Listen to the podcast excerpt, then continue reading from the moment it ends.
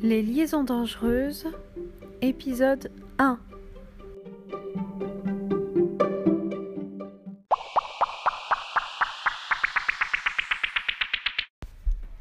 Quand Laclos publie son roman Les liaisons dangereuses en 1782, la France n'a pas encore basculé dans la Révolution française, ce qui sera le cas seulement sept ans plus tard avec la prise de la Bastille le 14 juillet 1789.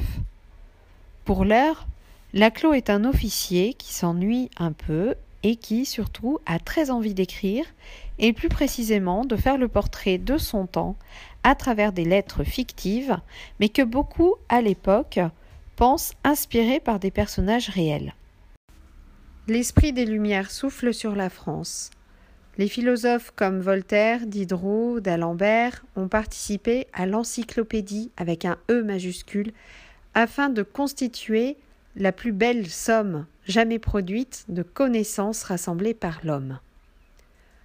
Ils critiquent toutes les formes de superstition, les fausses croyances, pour faire triompher ou tenter de faire triompher la raison.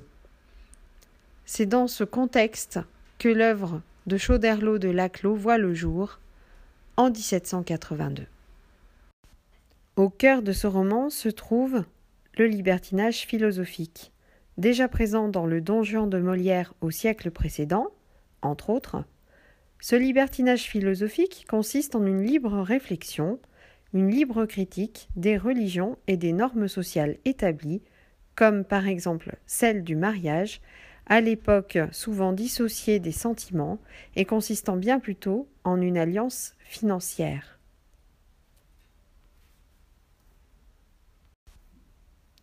Les personnages principaux de ce roman, la marquise de Merteuil et le vicomte de Valmont, sont précisément deux libertins, tout occupés à accumuler les conquêtes amoureuses et à exprimer leur volonté de séduire.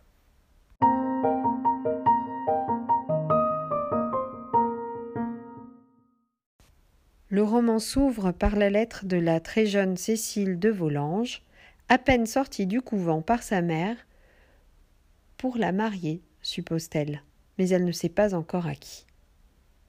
Cécile de Volanges écrit à son amie Sophie, restée, elle, au couvent des Ursulines.